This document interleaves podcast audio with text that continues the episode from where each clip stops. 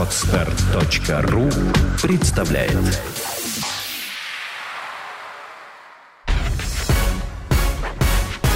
Мир ритейла. Взгляд первых лиц бизнеса. Самые актуальные темы. Мир ритейла.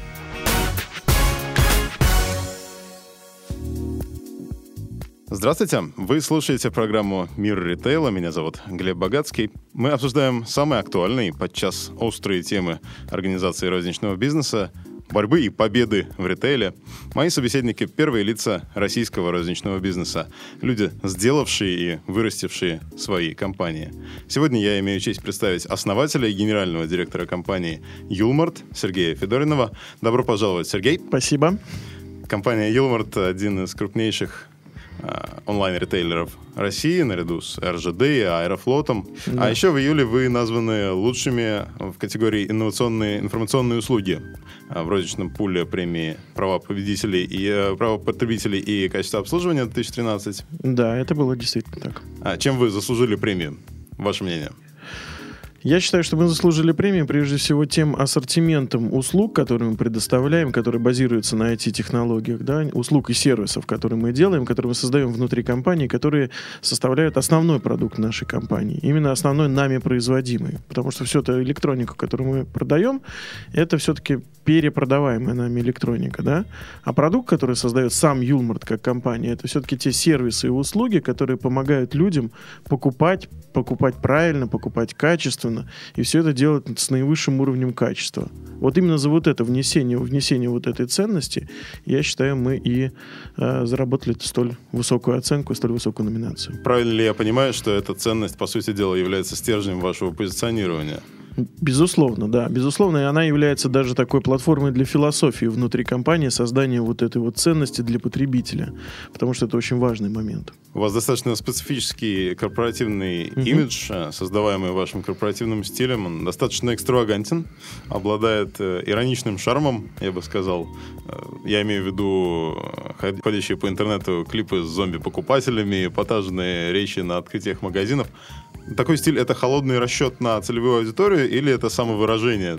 Или оно тоже присутствует? Нет, это не то, ни другое. Это не холодный расчет ни на целевую аудиторию, ни самовыражение. Это отражение внутренней философии, внутренних ценностей, во главе которых лежит прежде всего такая энергичная, радость и энергичная в этом плане радостная такое радостная спортивная злость да, вот в хорошем смысле этого слова. То есть такая зарядка внутренняя и внутренняя электризация на победу. И побочным продуктом вот этой электризации или побочным продуктом вот этой энергетической зарядки является в том числе вот эти вот клипы, которые там расходятся в YouTube и в прочих источниках. Это внутреннее отражение такой энергетики компании, энергетики, где присутствует какой-то элемент фана, элемент э, стеба, в том числе самостеба, кстати, да, потому что эти клипы многие отражают именно такое, как бы немножко самостеб. И м- всегда в работе должен присутствовать вот этот вот фан. Обязательно, на мой взгляд, это должно быть. Конечно, снаружи это выглядит, возможно, как некое необычное, эпатажное или смелое поведение, и может так расцениваться, да. Но внутри, поскольку этим компания пропитана, это является частью ее философии, это абсолютно естественная норма поведения. И если внутри компании, то это является неотъемлемой частью текущей ежедневной культуры взаимоотношений, культуры ну, целиком, чем компания живет. Да, теперь я понял, что речь идет о глубоких вещах, а не о случайно вышедших на публику. Хорошо, мы еще к культуре вернемся, я думаю. История компании Юлмарт э, насчитывает 5 лет, а, но компания появилась не на ровном месте. Используете ли вы сейчас что-то из технологической базы или бизнес-модели, оставшейся вам в наследство от э, Ultra Electronics? Да, безусловно, безусловно. Изначальная платформа, а, э, скорее такого размышления, да, платформа размышления о том, что можно отказаться от э, витрины, а это было заложено, конечно же, Ultra Electronics. А нами в большей степени это подхвачено как некая мысль, как некое направление и уже развито именно в продукт, который принес вот тот результат, который сейчас добивается компания, который сейчас Э, является миру, является в виде многочисленных кибермаркетов компании Юлмарт и, э, в общем, преподносит вот ту ценность, которую непосредственно покупатели оценивают, почему наша аудитория постоянно растет. Ну, раз уж мы заговорили о бизнес-модели, Юлмарт с самого начала был как минимум мультиканальной сетью. Ваша концепция приближается к Omnichannel. Видите ли вы перспективу полной интеграции всех каналов коммуникации, сбыта? А, вы знаете, здесь вот очень интересный существует побочный вопрос, потому что э, Omnichannel, как э, э, многие модные слоганы сегодняшнего дня, да, он существует сам по себе, поэтому следует тут разобраться, что такое все-таки Omnichannel. Да, если мы говорим о необходимой и достаточной сочетаемости самых разнообразных каналов коммуникации и или логистических каналов, которые позволяют с клиентом взаимоотношения установить наилучшим образом, то да, вот в моем понятии это omnichannel. Это то, когда достигается синергия, да. Это то, когда вот эти вот каналы, как информирование, так и логистические, так и прочие другие, они взаимодополняют друг друга и являясь не уникальными, каждый из которых не является уникальным, а является уникальным сочетание их и возможность клиентам выбрать эти каналы, вот здесь да. Вот выбрать на этом и комбинировать. Выбрать и комбинировать именно так, как ему нужно. По Чтоб- сути дела, это э, непосредственно относится к оптимизации вашего продукта, который вы создаете. в Конечно. вашем комплексе сервисов. Конечно, конечно, потому что именно это позволяет, у нас даже это на слоган вынесено, да, юмор свой для каждого. Вот эта большая философская позиция, рожд- рожденная изнутри, она как раз и транслируется наружу о том, что любой клиент из любого социального сословия, из любых потребностей, из любых необходимостей может состроить взаимоотношения с компанией Юмор такие, какие ему нужно. То есть одна из э, ключевых факторов успеха о том, что любой из вот этих вот каналов э, информирования или каналов взаимодействия да, с клиентом, он является, э, он развит и он создан на достаточно высоком уровне. То есть нет такого, что какой-то канал взаимодействия с клиентом существует как побочная история. Ну, типа там телефон должен быть, ну, вроде как должен быть, да, давайте его создадим, там какую-то девочку посадим. В случае, если какой-то клиент позвонит, ну, дай бог, чтобы прозвонился, если не прозвонится фигня, а там, если прозвонится, то вот девочка ему что-нибудь ответит, да. Ну, типа, наше все, зато это интернет. Вот такого не должно быть. Либо канал создается дополнительный, и он выводится на уровень профессионализма всей компании, да, либо он не создается совсем. Это очень достаточно принципиальный подход. Только в этом случае для клиента действительно э, возникает равнозначный выбор из самых разнообразных каналов коммуникации. Таким образом, если э, действительно multi-channel формат организуется и организуется достаточно профессионально во всех каналах, то наоборот риски диверсифицируются. Да, то есть если вдруг отключили телефон, всегда есть сайт. Если вдруг сбой на сайте, у нас это происходит периодически, да, то работает телефон.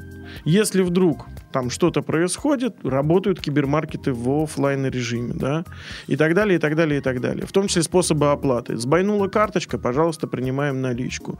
Хотите проявляться как бизнес-клиент сегодня, да, и заплатить от предприятия, welcome, и это тоже работает, да.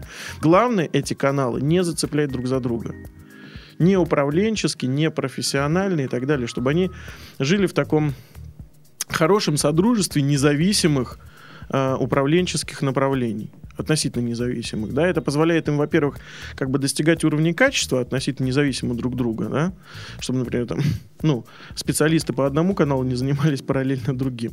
Вот, а с другой стороны, именно дифференцировать риски. И главное, позволяет компании управлять достаточно живо, потому что видишь, как меняется постепенно контекст, видишь, как меняется мир, как меняется рынок и так далее, и так далее, что предпочитают покупатели, да, и туда, соответственно, постепенно переносишь вес тела для того, чтобы всегда быть в авангарде ожидания покупателя, будущего ожидания, не текущего, не прошлого, а будущего ожидания покупателей. С кого вы берете пример? У кого- у кого-то, может быть, учитесь на чьих-то ошибках?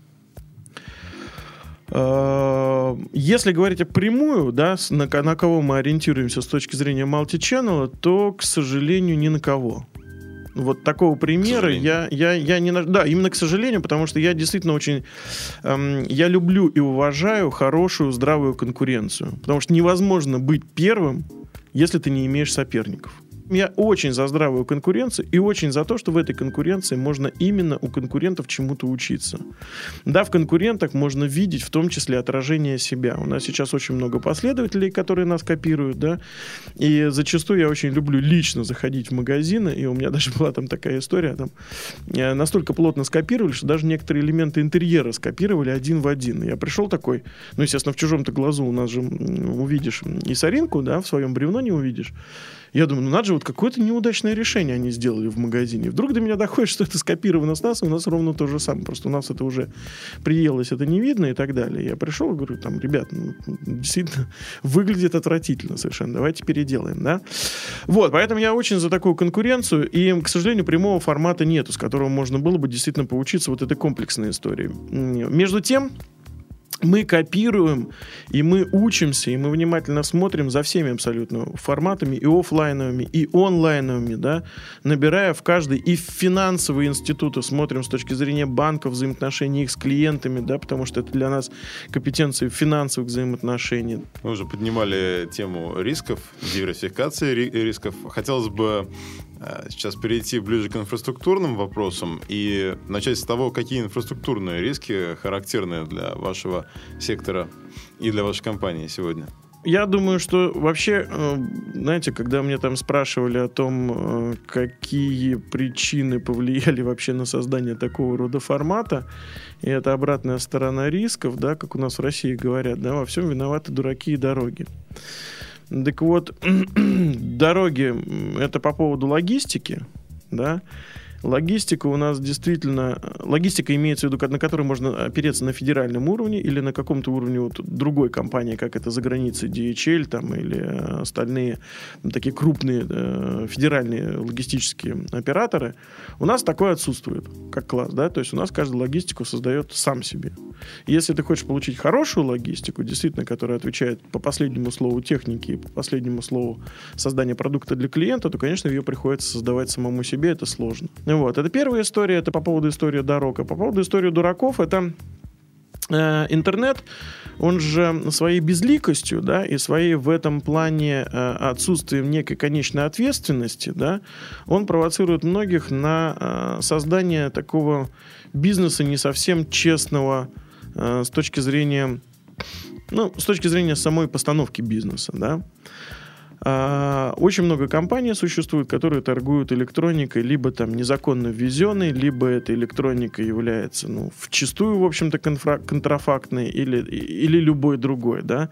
Либо, например, торгуют этой электроникой там практически по там, себестоимости, да, потому что они экономят на издержках, обходя всячески э, ну, законные пути торговли. Слава богу, сейчас вот ввели законодательно о том, что в том числе при дистанционной торговле обязательно нужно иметь при себе кассовый кассовый аппарат и э, выдавать чек покупателю. Это обязательно является условием. Надо сказать, что Юлмарт еще до этого закона, с самого начала, с самого первого дня своей работы уже это применяет. Поэтому для нас это новость. Она скорее узаконенная, уже созданные взаимоотношения с клиентом, потому что мы прежде всего ставим в главу угла качественные взаимоотношения с клиентом, давно уже об этом озаботились. Вот. И из-за того, что интернет многими используется как площадка для такой немножко не совсем белой торговли, скажем так, да, это, на мой взгляд, вот второй такой риск, Потому что я очень сильно верю в интернет. Я очень сильно верю в его силу с точки зрения э, взаимоотношений, выстраивания более близких взаимоотношений с клиентом, более персонализированных взаимоотношений. В этом плане он очень удобен. И то, что его используют, вот эту персонализированность или вот эту возможность выйти напрямую на клиента используют не совсем честным образом, ну, я, конечно, очень против этой истории. И это очень большая такая вещь. Безусловно, она лежит в морально-этической области, безусловно, она лежит в области некой культуры, в том числе, ну и общества самого, да. Но тем не менее это существует, да, это риск, конечно. А, насколько мне известно, у вас в компании есть э, доставка с точностью до часа. Угу. Интересно бы узнать, как вы оптимизировали эту доставку и каким образом вы снизили расходы на нее. А, Эта доставка сейчас в пилотном виде запущена в городе Москва, да, на ряде кибермаркетов. А эта доставка совмещается с некой локальной доставкой, да, то есть это не доставка с центрального склада, как мы использовали до этого, а это доставка непосредственно из кибермаркетов. То есть в ореоле обитания вот этого кибермаркета. За каждым кибер- кибермаркетом закрепляется его ореол, и поэтому это позволяет доставку внутри ореола из кибермаркета сделать действительно в течение часа. Вот. И именно таким образом, то есть исходно меняя немножко процесс доставки, раньше машины разъезжались с центрального склада, например, по всей Москве разбегались, да, Сейчас это доставка по принципу десанта. Да, то есть вылетает условно машина, машина доставляет товар в кибермаркет, из кибермаркета он разъезжается каждый день и будет доступен действительно в доставку в течение часа маленькими машинами или курьерами, если это не такой некрупногабаритный товар. И из-за того, что это маленькая локация, доступная абсолютно вот с точки зрения доставки, как пицца да, развозится, то это абсолютно доступно в течение часа. Дальше вопрос просто насыщения этого ореола, насыщения вот этой самой созданной платформы до того уровня, когда это становится уже э, достаточно эффективно, чтобы машина не выезжала каждый час с одним товаром, да, выезжала партиями большими в этом плане более эффективно использовалось. Да, но можно себе представить объем данных, которые сейчас летят э, вот в этом пилотном, э, в этих пилотных кибермаркетах в Москве, когда нужно убедиться в том, что товар есть в этом магазине, а если его нет, то сообщить в другой и оттуда доставить. Ну, Всё- для нас это не новость, потому что исходно в, в саму платформу компании э, Юлмар, да, была вложена технология, или скорее это философия, все начинается с философии или с некого видения. Это полностью прозрачное и полностью онлайновое введение остатков на товарах во всех кибермаркетах всех городов.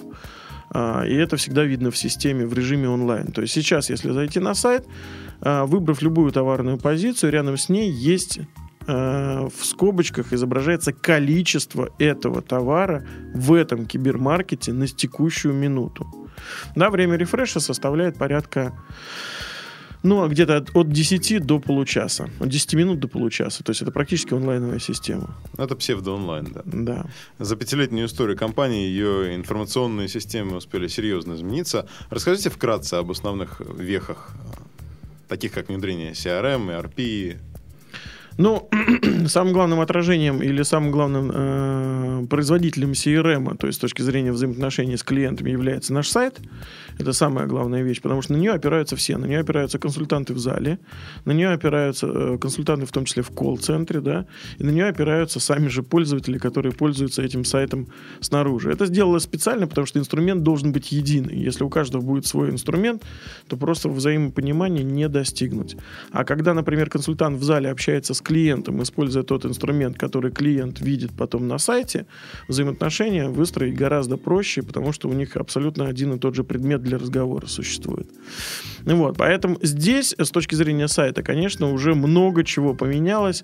Прежде всего, это можно увидеть в визуальном отражении, потому что мы где-то полгода назад полностью сменили платформу сайта, сменили его визуал, и это привлекло дополнительное количество пользователей, которые раньше, э, ну не то чтобы опасались, они не совсем им был приятен интернет с точки зрения такого э, требований к профессионализму по использованию этой площадки, по использованию этого канала коммуникаций. Сейчас мы сайт сделали намного более приятственным, и не, столько, не только с точки зрения как бы его визуала, а и с точки зрения инструментария, который на нем используется. Да? То есть стало проще выбрать, и мы дальше двигаемся в этом направлении. Там много чего сейчас поменялось.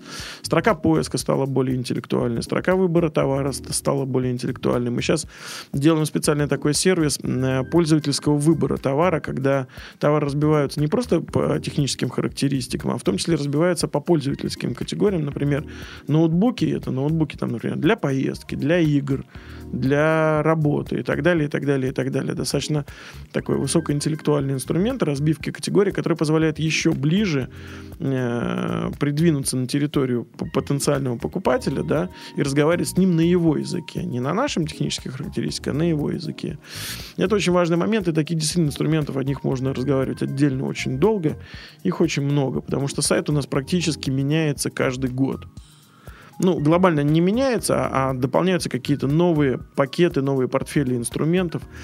Вот. Сейчас мы выпустили, например, там мобильную версию сайта, да, Через некоторый достаточно короткий промежуток времени мы запустим в том числе и мобильное приложение для э, сейчас самых ведущих операционных систем. Вот, то есть мы постоянно совершенствуем вот этот CRM-инструмент. Если с точки зрения управления логистикой или поставками, э, цепочкой поставок, то здесь вот тоже, как я вот сейчас привел пример с, с доставкой, да, то есть доставку мы, например, поменяли. Мы, в смысле, поменяли в Москве, как на пилотном городе, вот, потом отраслируем на всю компанию, чтобы она была более гибкая, более, более доступная клиенту и давала больше уровня сервиса и разнообразия по этому сервису с точки зрения его выбора, да. Безусловно, это ведет к э, изменению логистики как таковой, к изменению бизнес-процессов в логистике. Самое главное во всех этих изменениях это не то, что просто поменялась какая-то система или просто поменялся какой-то э, бизнес-процесс, да, а самое главное это конструирование вот этих изменений от ожиданий покупателя. Да? То есть мы сначала видим те ожидания покупателя, мы сначала видим ту ценность, которую можно создать дополнительную для покупателя, потом создаем вот этот вот продукт, его проектируем, а каким он должен быть, каким должна быть доставка, каким должна быть доставка для покупателя, каким должен быть сайт для покупателя, какими там должны быть новые сервисы, да? И потом это, безусловно, вытягивает необходимые изменения всех внутренних процессов. По сути дела, я так понимаю, что для того, чтобы предложить покупателю то, что подходит ему, необходимо необходимо базироваться на данных этого покупателя. Э, работаете ли вы также в этом направлении? Э, на каком уровне сейчас находится сбор и использование данных покупателя? Ой, очень на высоком. Очень на высоком. И в этом плане интернет как раз тут, э, он очень сильно помогает. Потому что, во-первых, находятся данные покупателя у нас, да, мы их понимаем с точки зрения того, кто это, какая возрастная группа, какие там предпочтения и так далее. Во-вторых, каждый покупатель, заходя на сайт, в любом случае он оставляет след свой, да, по которому можно понять, а чем он интересуется, и таким образом сформировать его профиль. Дальше эти профили можно объединять в группы, это получается, в общем, некие формы целевых аудиторий, да, и уже понимать через эти формы, как с ними лучше всего работать. Это первый путь, он такой в большей степени с точки зрения нашего изучения покупателя. А второй путь не менее важный, не менее важный, на, на мой взгляд, даже более важный с точки зрения перспективности, это вовлечение самих же покупателей да, в историю под названием того, что они сами участвуют в создании инструментов для себя же. Это очень перспективная, на мой взгляд, вещь, мало э, используем, потому что ну, ей действительно сложно управлять. Да? В частности, если так говорить там, в прикладной истории, вот э, те комментарии к товару, которые у нас создаются, это создают непосредственно покупатели. Да? Мы в этом году запустили там вторую версию э, управления вот этими комментариями, управлениями отзывами. А, там уже рейтингуются покупатели, там можно сделать просто флейм, можно прикрепить, например, свой видеообзор и так далее, и так далее, и так далее. Можно просто оценить э, тот или иной товар. При этом оценивающие или пишущие отзыв люди, да, они тоже рейтингуются, потому что одно дело, если ты купил этот товар, и было видно зарегистрировано в Гилмарте, что он, да, купил, и вот теперь он, например, о нем рассказывает или отзывается о нем. Это один э, уровень доверия, да. Другой уровень доверия, если это человек там малоизвестный, например, и так далее. Плюс рейтингование самих пользователей. Ну, то есть вот эти все инструменты, которые позволяют более профессионально э, создать среду взаимообщения с клиентами, из которой мы, как компания, безусловно, получаем обратную связь. За этим стоит, безусловно, глобальный математический анализ. В какой системе он осуществляется? А, да он осуществляется, в общем-то, весь на всех, э, всех сейчас э, этих самых инструментах самого сайта. В основном это Java, вот, программирование. Если говорить о, о некой среде программирования, сидят у нас группа своих программистов. Вот. Э, существует многоуровневая структура постановки задачи. Сверху это бизнес-уровень, то есть это формулирование того, что ожидает покупатель, да, с точки зрения конечного продукта и требований к этому продукту. Потом существует значит, уровень формулирования как бы некой логики, да, а какой инструмент нужно создать с точки зрения программирования для того, чтобы этот продукт зазвучал. Это и потом, бизнес-анализ. Да, да, бизнес-анализ, бизнес-логика и так далее, которые уже ближе приближается к э, программистам. И потом последний уровень это, соответственно, формулирование технического задания уже там производства этого инструмента. Вот. Эта система самописная. Да, это в основном самописные, конечно, системы. Вот. Хотя где-то, наверное, в 50% случаев мы стараемся использовать типовые решения, потом дорабатывая их дорабатывая. Вот. Но э, как складывается практика, все-таки в большинстве случаев мы, даже если используем типовое решение, если оно э, является популярным, если оно действительно нам нужно, и в ходе пилотного проекта или пробных запусков такое получается оправданное, то мы тут же компетенцию заносим внутрь компании мы стараемся, в общем-то, не зависеть в долгую, не зависеть с точки зрения формирования фундаментальных ценностей от внешних подрядчиков. Ну, а по части ERP, насколько я понимаю, вам, вам приходится от них зависеть. А, на текущий момент времени, да, исторически мы дружим э, с компанией, которая нам обеспечивает текущую ERP-систему, да, и сейчас мы переходим на э, SAP, SAP, да, на SAP решение.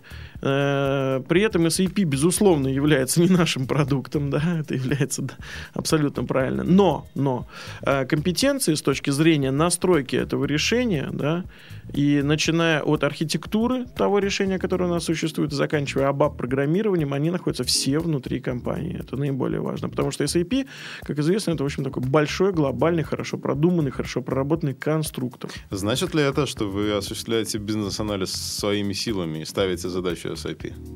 Э, более того, мало того, что мы ставим задачи, мало того, что мы осуществляем анализ, мы сами это еще и делаем в, в виде продукта и сами запускаем для себя. То есть мы не пользуемся здесь внешними подрядчиками, а эта компетенция полностью находится внутри компании, и мы создаем все необходимые сервисы, в том числе с помощью SAP, создаем внутри компании. У нас своя э, структура разработчиков и э, ну, своя, по сути дела, компетенция в этом вопросе. Насколько я понимаю, это долгоиграющий про- проект, он уже а, если не ошибаюсь, пилот начался где-то год назад или чуть меньше. Ну, пилот начался даже раньше, да. А, первый магазин на САПе мы э, запустили год назад. Это было в июле пред... э, прошлого года. Это было в Твери. Вот первый магазин запустили, да, и с тех пор у нас происходит постепенно обсапливание компании. Вот, просто из-за чего это происходит относительно, относительно медленно, потому что, э, прежде всего, хозяйство большое, да, уже компания не маленькая и по функционалу, и по процессам, и по региональной представленности, поэтому приходится вот это самое обсапливание делать по двум плоскостям.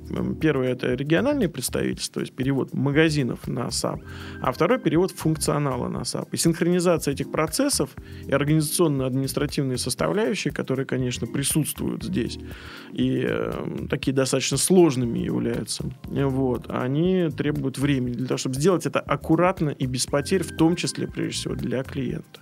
Один из принципов это как можно меньше менять в ядре, ядро использовать так, как оно есть, чтобы оно работало надежно. А для того, чтобы создать персональную коммуникацию, ту или иную маркетинговую, например, или CRM, лучше использовать некий надстроечный продукт, в том числе с помощью того же SAP, но в виде надстройки, который уже меняешь как хочешь. Вот. Это позволяет создать гибкость, но не нарушая целостности всей системы. То есть платформа должна быть базовой, надежной, в этом плане такой в хорошем смысле кондовой. Вот. А сама по себе отделка, опять-таки переводя в некую аналогию с архитектурой, да, она может делаться какая угодно, и это не обязательно те материалы, из которых делается фундамент. Ну, немножко в другую сторону, тоже, пожалуй, имеющие отношение так или иначе к отделке. В ваших кибермаркетах э, заказы оформляются через электронный терминал. А как вы выбирали используемое решение? Железо, софт и довольны ли им на сегодняшний день? Да, решением мы довольны. Единственное, в чем проблема существует, это то, что э, те решения, которые мы используем в кибермаркетах, э, сейчас технологии меняются настолько быстро, то есть мы там используем так называемые интегрированные дисплеи, куда, собственно, моноблоки, иными словами они называются, да, это дисплей, внутри которого находится микрокомпьютер, вот, который может быть разной конфигурации. Просто проблема заключается в том, как только мы адаптируем решение под определенный тип вот этих вот моноблоков, проходит где-то полтора года, и эти моноблоки меняются. И, конечно, приходится это решение адаптировать. У нас ну, полтора этим... года это много. Ну, имеется в виду, что мы э, остаточные производственные партии выкупаем, там еще чего-то, поэтому удается протянуть это как можно дольше, но это вот максимум. То есть через полтора года не возникает уже никакой возможности купить предыдущее решение, потому что полностью меняется платформа. Материнские платы, соответственно, да, решение само меняется и так далее. Вот, поэтому это нас подвигает, конечно, постоянно переадаптировать, но опять-таки, с новой версии сайта, на который мы перешли, которая как раз нам на блоках тоже один из ее э, версий э, вращается, э, мы перешли на технологию, когда эту адаптацию можно производить наиболее быстро, гибко, и мы не боимся самых разнообразных платформ. И вот, например, на последнем кибермаркете, который мы открывали на Богатырском, это, э, так сказать, первый построенный самостоятельно в Юлмарте кибермаркет, да, мы в том числе экспериментировали с дисплеями, которые тачскриновские дисплеи. Вот. И там самые разнообразные эксперименты. И даже у нас там есть эксперимент с э, электронной витриной, дистанционно управляемой. Вот. Потому что, в общем, тоже верим в эти технологии. Угу. И не боитесь экспериментировать. И вот, да, переходя от экспериментов снова к культуре, к которой я обещал вернуться, угу. успешность внедрения и эксплуатации IT-систем, в том числе таких передовых, как э, тачскрины и витрины, во многом зависит от готовности кор- э, корпоративной культуры к нововведениям. Как вы добиваетесь соответствия между отношениями в компании и IT? Если внутри компании создано, а создание этого отношения это отдельная технология, ну такая управленческая, я имею в виду, что технология, которая безусловно транслируется с самого верха, то есть ну, от меня какого-то управленца компании. Вот. И создание некого отношения, создание отношения служения продукту, который создается для клиента, да, и создание, причем этого отношения по всей компании, да, не вертикально, вот существует там генеральный директор, топ-менеджмент, а что они сказали, то и делаем, да, а создание горизонтального вот этого отношения, через которое люди, сотрудники компании, они разделяют действительно то, что мы служим созданию вот этого ценностного продукта, и мы постоянно работаем над тем, чтобы этот продукт совершенствовать. Вот это созданное отношение, оно и создает правильное отношение среди служб, которые являются обеспечительными, которые являются IT, потому что они понимают, какую ценность они создают, они понимают, где эта ценность вкладывается в продукт, и у всех ни у кого не возникает никаких вопросов. Причем это не важно, IT это служба, логистическая служба, финансовая служба и так далее, и так далее. То есть в этом плане это уже не, не принципиально. Есть цепочка ценностей, и каждый в этой цепочке ценностей играет свою роль как в оркестре каждый инструмент. Один инструмент выкинешь, оркестр уже не играет. Здесь абсолютно то же самое. Просто правильная постановка внутри этого отношения – да, то, что нету, там, например, нету такого границ между финансовыми отделами, да, между, в смысле, отделами вообще, там, финансовым или другими, да, нету заборов, а есть всеобщее создание, вот это есть как бы залог командной работы, да, всеобщее создание единой ценности. И каждый в рамках своих обязанностей, в рамках своих э, действий, в рамках решаемых своих задач на 100% ответственен за итоговый результат. На 100%. Насколько я понимаю, для такого поддержания, ценностного поддержания сотрудниками друг друга необходима не просто инициатива сверху и каждый раз э, подзадоривание коллег, э, давайте работайте на результат, работайте на ценности, о которых мы говорим, а должна быть инициатива снизу, это должно быть сотрудничество э, с ценностной Э, точки зрения между коллегами. Как вы этого добиваетесь? Ну, инициатива сверху действительно, она сама по себе, если даже будет вброшена, она не будет работать. Равно как инициатива снизу, она сама по себе ниоткуда не появится. Основная роль высшего руководства это не излучение управляющих сигналов о том, что кому в какой момент времени надо сделать, потому что это невозможно в компании, в которой вот там в Вилмарте, например, сейчас более 5000 человек трудится, да, вот, а, соответственно, создание некого видения прежде всего, видения развития компании, да, разделенного на некоторые области, видения стратегии, да, и это видение должно быть интересным, оно должно быть амбициозным, оно должно выводить компанию на неординарные самые вершины, вот это внутри рождает вот эту энергетику. Это та энергетика, за которую люди, сотрудники компании голосуют. Да, я хочу туда. Да, я сознательно выбираю путь движения с компанией туда. И я сознательно выбираю не просто пассивный путь движения, что я сижу на заднем кресле автобуса, да, который едет в светлое будущее, а я сознательно выбираю то, что я хочу здесь внести свой вклад. Я хочу, чтобы в тот великий вклад и в те великие там результаты, которые сейчас уже, в общем-то, получаются, и неоднократно там оценены по разным версиям, по разным источникам, да, чтобы была моя фамилия. Чтобы там была моя фамилия. Да? Вот эта вот личная ответственность через личное авторство, через вклад в этот результат, вот в этот результат, через видение этого результата в будущем, он и создает вот эту энергетику, когда люди, да, я сознательно выбираю, что я хочу здесь внести свой вклад, я сознательно выбираю, что я хочу быть со э, соавтором вот этого самого будущего, да, я хочу сознательно потом сказать, там, не знаю, родным, родным, знакомым, близким, да детям в конечном итоге о том, что вы знаете такую компанию, да, вот я там тоже работал, не просто работал, а создавал часть вот этой вот ценности. И такую возможность соавторства вы даете не только своим коллегам, но также и покупателям, которые могут влиять на процесс э, оптимизации Конечно. ваших Конечно. сервисов. Да, в этом плане я являюсь проповедником, в общем, стирания границ между тем, что существуют внутренние и внешние сотрудники, потому что покупатели в активной жизненной позиции находящиеся, да, они являются сотрудниками компании, безусловно. Это некий структурированный краудсорсинг. Ну, да, можно так сказать, что это действительно краудсорсинг, только более такой, да, более структурированный, более э, управляемый в этом плане. Ну, да, формализованный, через по сути дела. Да, да, да, да. Через структуру он является управляемым, а значит предсказуемым в будущем. Хотелось бы узнать, э, каковы ваши планы на модернизацию IT-мощностей, с одной стороны. А, Значит, у нас есть планы по развитию, прежде всего, значит, в двух направлениях. Первое направление – это дальнейшее усиление всех сервисов по э, сайту, по нашему основной площадке вот такого CRM взаим- взаимодействия с клиентом, да. И мы собираемся здесь двигаться по технологии, в том числе э, возможности создания подсайтов, да, например, это технология бренд-шопов в интернете, да, бренд-шопов на э, создаваемых на э, платформе нашего текущего сайта, да, и, и успешные эксперименты этой деятельности уже существуют, потому что мы открывали, и там у нас длительное время работал, например, профессиональный бренд-шоп Samsung на нашем сайте.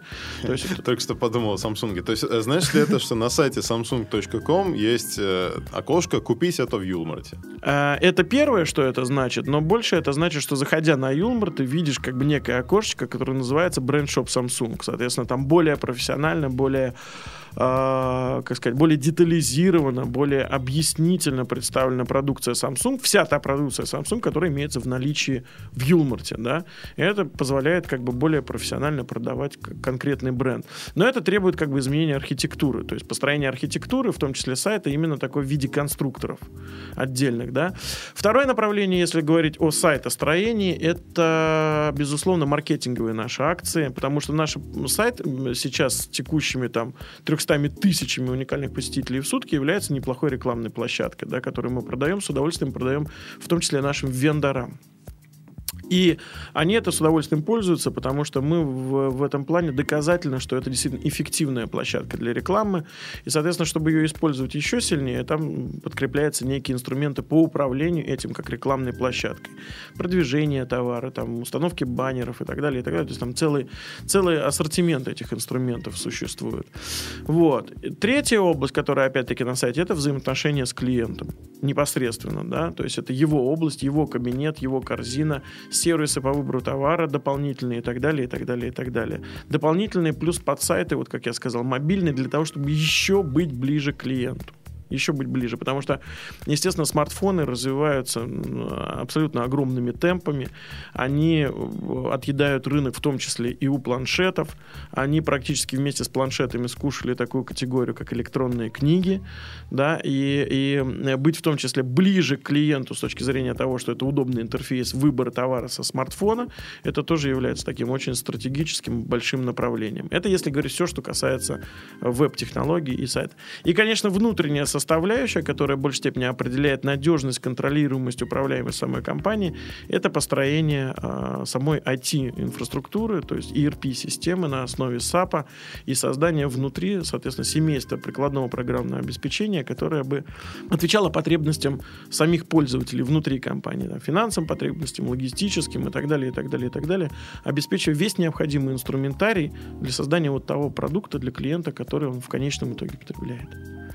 Вот эти два основных направления. То есть сайт как некая площадка взаимодействия с клиентом и внутренняя платформа ERP на основе SAP. Эти дополнительные э, надстройки на SAP, насколько я понимаю, имеется в виду то, чего SAP сам не реализует? Да, да, да, да, да, да. Мы достаточно много уже создали, уже создали э, надстроек на SAP для того, чтобы SAP адаптировать как именно онлайновый онлайновую такую площадку, потому что у них есть очень хорошие офлайновые решения в области SAP Retail, да, вот, но есть еще к чему стремиться с точки зрения онлайновости, а у нас запрос именно онлайновый, поскольку я уже сказал, одно из, например, там ключевых таких э, моментов в нашем продукте является, например, абсолютно онлайновое знание во всех магазинах обо всем товаре. Но вы не случайно пользуетесь псевдоонлайном, сокращает тем самым риски? Да, конечно. Не, но это практически полностью онлайн, потому что в системе из э, уже сколько у нас там, 31 кибермаркет, да, разбросанных по всей территории России, и на текущий момент с 35-тысячным ассортиментом имеет задержку остатков на сайте в 15 минут, это можно сказать онлайн. Да, это, э, конечно, это приближение, причем очень эффективно. Но это что касается внутренних планов, взгляда внутрь, а что касается взгляда вовне, то интересно, назовите приоритетные критерии IT-инфраструктуры федерального, многоканального, диверсифицированного ритейлера. Вы знаете, вот хочется очень ответить универсально, и универсальным ответ э, выглядит следующим образом, что она должна быть такой, которая отвечает необходимости того продукта, который вот эта вот система мультиканальная создает, которая создает вот эта мультиканальная компания. Вот. То есть сначала все равно должен, должен быть сконструирован продукт, продукт тот, который опирался бы на онлайновые, например, технологии, да, не просто на IT-структуру, а на онлайновые технологии коммуникации, да, и был бы лучше других. И тогда отсюда уже подтягивается необходимое требование к IT-инфраструктуре. Если говорить о каких конкретных вещах идет речь, то есть как, какими вещами это ходит по земле, я прежде всего ставлю на то, что это действительно онлайновость. Это действительно прозрачность для клиентов всех инструментов, понимание наличия товара, понимание, а что сейчас происходит, а как складываются его взаимоотношения с компанией, да, а, о том, что он четко видит свой кабинет, историю своих взаимоотношений с компанией в кабинете и так далее, и так далее. И обратным ходом компания знает о взаимоотношениях с этим клиентом, таким образом может проактивно с ним выстроить ту структуру взаимоотношений или предложить тот продукт ему или тот сервис, который ему быть будет нужен. Не был нужен, да, а будет нужен. Вот в этом большое будущее. То есть продавать не товар в будущее в этом, а продавать решение. Да? Потому что человек в результате заходящий, например, банально взять примеры, если он заходит за телевизором, то на самом деле он заходит не за телевизором, а он заходит за тем, чтобы, например, посмотреть кино на диване вечером и так далее, и так далее, и так далее, да, то есть вот за, некой, за неким решением, за неким своим видением, да, в центре которого, безусловно, находится железяка под названием телевизор. Но это всего-навсего железяка. Это может э, звучать как некое усложнение подхода или более заумный подход, но, насколько я понимаю, в конечном счете он проще, ближе к телу. Конечно, он ближе к покупателю. То, что с точки зрения реализации он более сложный, безусловно, причем более сложный на порядке на порядке. Я это абсолютно подтверждаю, потому что, ну, представляете, как вот человек заходит, да, если он покупает телевизор, как выстроить с ним диалог с точки зрения того, что, оказывается, он ожидает этот телевизор у себя в гостиной, а он сидит на диване с попкорном и так далее, и так далее. Но если эту коммуникацию создать, а, на мой взгляд, сейчас вычислительные мощности растут с такой силой, да, что уже такого уровня коммуникации можно зацифровывать дешевеют данные, дешевеют вычислительные мощности. То, что раньше было как бы настольным компьютером, сейчас мы носим в кармане, да, и это даже превосходит э, настольный компьютер пятилетней давности, да, например. Ну вот, поэтому в этом плане у нас есть все средства. Главное только не лениться. Если создавать действительно такую историю взаимоотношений с клиентом, историю будущего, то, конечно же, можно тогда продать не только телевизор, а продать, например, там, колонки, подставки и так далее, и так далее, чтобы человек вышел с решением. При этом, внимание, убивается сразу же два зайца. Прежде всего, он покупает не только телевизор, а покупает целый набор. Это выгодно для компании, да? А для себя почему выгода? Потому что он покупает целое решение. Он покупает уже целый тоже набор, который ему, предположим, еще дополнительным сервисом устанавливается, настраивается и так далее, и так далее. Ему не надо ломать себе голову именно вот об этом. Это получается двойной выигрыш. А двойной выигрыш по технологии вин-вин – это залог успеха в любом случае. Такова позиция Сергея Федоринова, основателя компании Юлмарт. Спасибо, Сергей. Спасибо большое вам. С вами был я, Глеб Богатский, и программа «Мир ритейла». Заходите еще. Счастливо. Спасибо. Мир ритейла. Программа подготовлена при поддержке IT-компании НТС, вендора комплексных систем управления розничной торговлей.